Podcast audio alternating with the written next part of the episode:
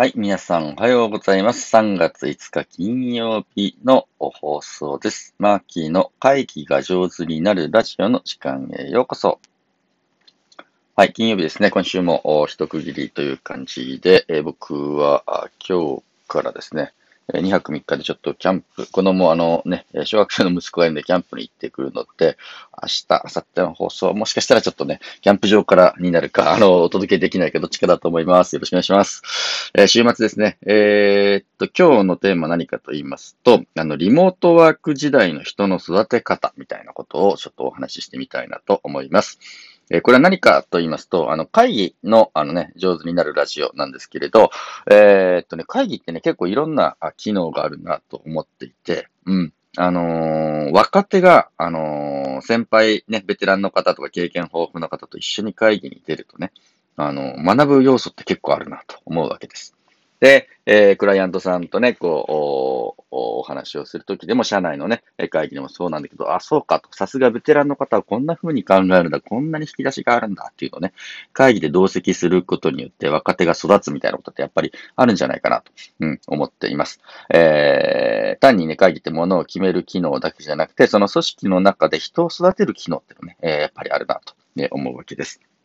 でね、まあ、あのー人を育てるという意味では、あの、一緒に空間を共にしたりですね、えーまあ、職場でね、先輩と机並べてお仕事させていただく流れで、先輩方の、うん背中を見るとかですね、えーいうところでも学んできたんだなと思うんですけど、まあ、このコロナのおかげで、リモートワークがすごく増えているなと思っています。でね、会社によってはもう全く出社しなくていいですと、家でお仕事してくれたらいいんですよっていう風にしてね、えーなってると思うんですけど、結構ここで問題になってきてるというかね、今課題になってるのは、どうやって社員を育てるのか、どうやって人を育てたらいいのかなっていうのは結構大きく、えー悩みになってるんじゃないかなと思います。僕もよく聞きます。でね、自分が今持ってるスキルで、えー家で仕事をする、自宅でもお仕事できました。これはできるんですけれど、えー人を育てるのっ、やっぱり人と交わる中で育っていったりとか、先輩に、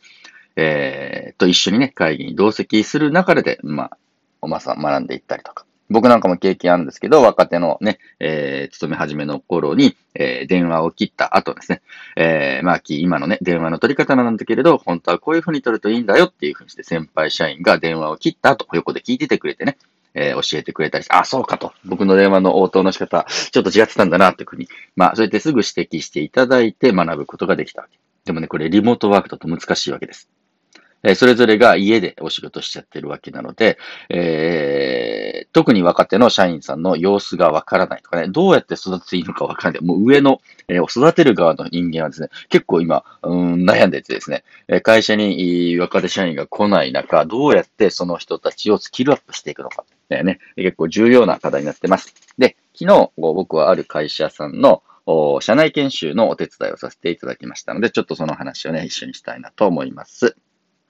で、昨日の研修はですね、えー、面白かったんですけど、事前にね、あのー動画教材をみんな見てこようとああいう風な感じの仕立てになってました。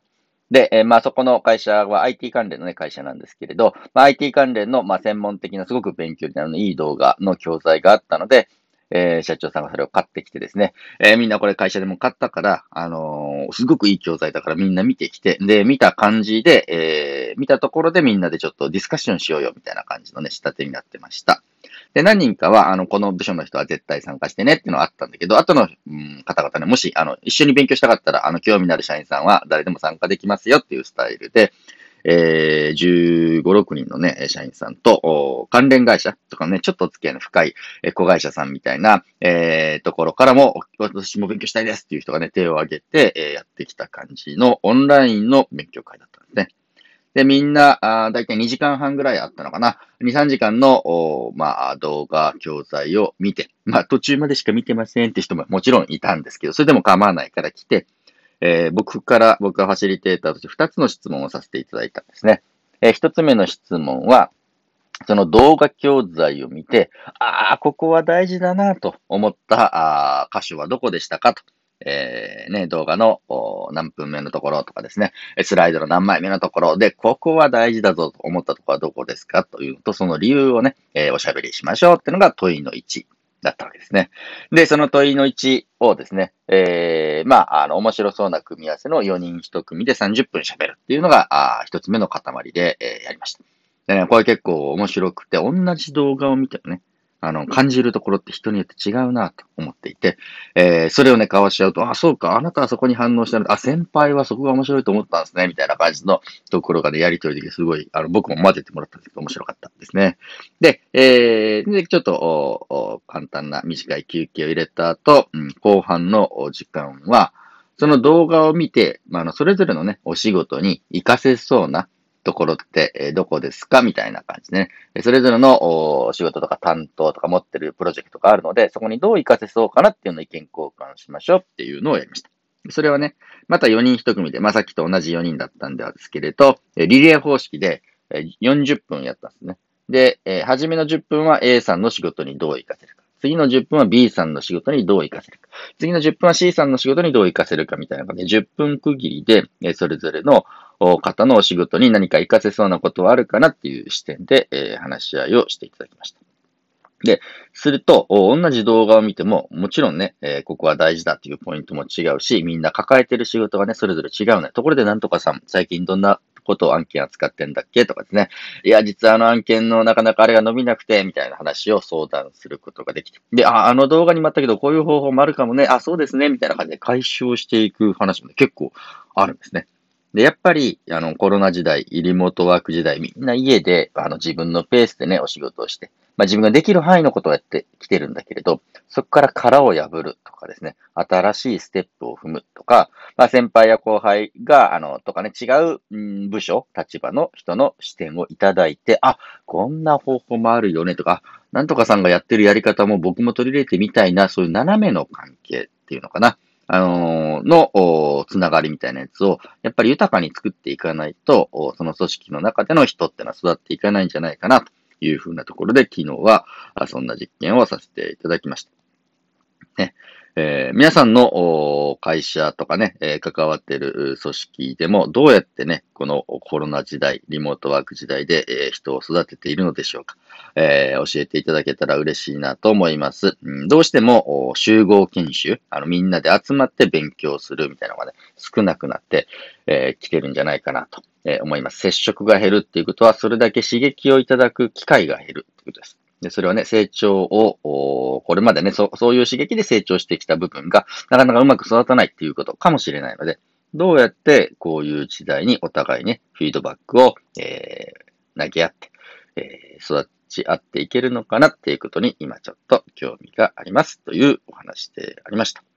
え、僕自身ですね、えー、もうリモートというか、まあ、オンライン会議の仕事、ここ200本ぐらい、え続けてやってきてますけれど、たくさん自分で反省することは多くありますね。でもやっぱりね、すごく学ぶのは、人から言われたとき、あマーキーさんの会話こうでしたねとか思ったより、早口になってますよとかですね。あの、もうちょっとこんな風にしてもいいかもしれませんねみたいなことをいただいたときに、あ、そうかと。自分で気がつかない、うん自分の改善すべき点ってのはやっぱりあるなと反省をしたり、えー、気づくことたくさんあります。ぜひ、えこのラジオを聴いている皆さんもですね、マーキーのラジオをもうちょっとこうすると良くなるよっていう フィードバックを、えいただけると、もっともっと皆様に良いお時間をお届けできるのかななんて思ってたりいたしました。はい。今日のテーマは、リモートワーク時代の人の育て方というテーマで、えー、お話をさせていただきました。皆様のコメント、感想お待ちしております。あのね、本当にね、コメントいただけたり、えー、お問い合わせフォーム、コメントフォームに入れてもらったりすると、すごく励みになりますので、えー、もしよろしければ感想などお寄せいただければと思います。この話良かったなというテーマありましたらですね、皆様のブログとか SNS とかでちょいとお知り合いにご紹介いただけたりするととっても嬉しいです。はい。ではでは今日はこの辺で皆様良い週末をお過ごしください。ファシリテーターのマーキーでした。